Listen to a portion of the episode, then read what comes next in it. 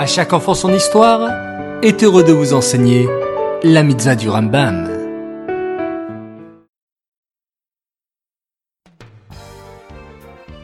Bokertov les enfants, j'espère que vous allez bien et que vous êtes en pleine forme.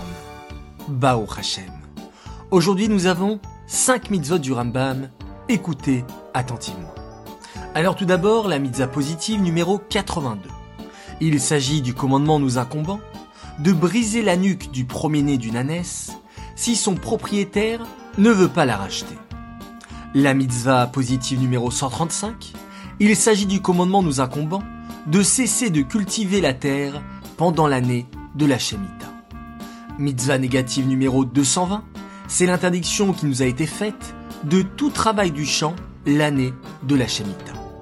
Mitzvah négative numéro 221, tout travail sur les arbres est interdit durant l'année de la Shemitah.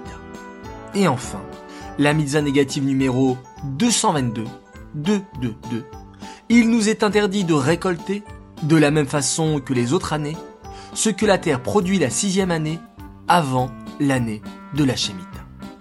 Alors vous allez me dire, mais qu'est-ce que c'est la Shemitah Après le partage des rêtes Israël aux douze tribus d'Israël, Hachem a donné des règles de Kedusha pour préciser comment il fallait se comporter avec la terre d'Israël.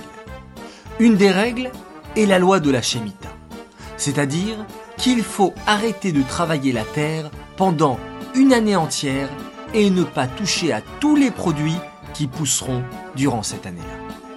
En fait, l'année du repos, la Shemitah, vient après six années de travail sur la terre. Nous avons semé, labourer et récolter toutes les belles productions ainsi que tous les beaux fruits des arbres d'Eret Israël.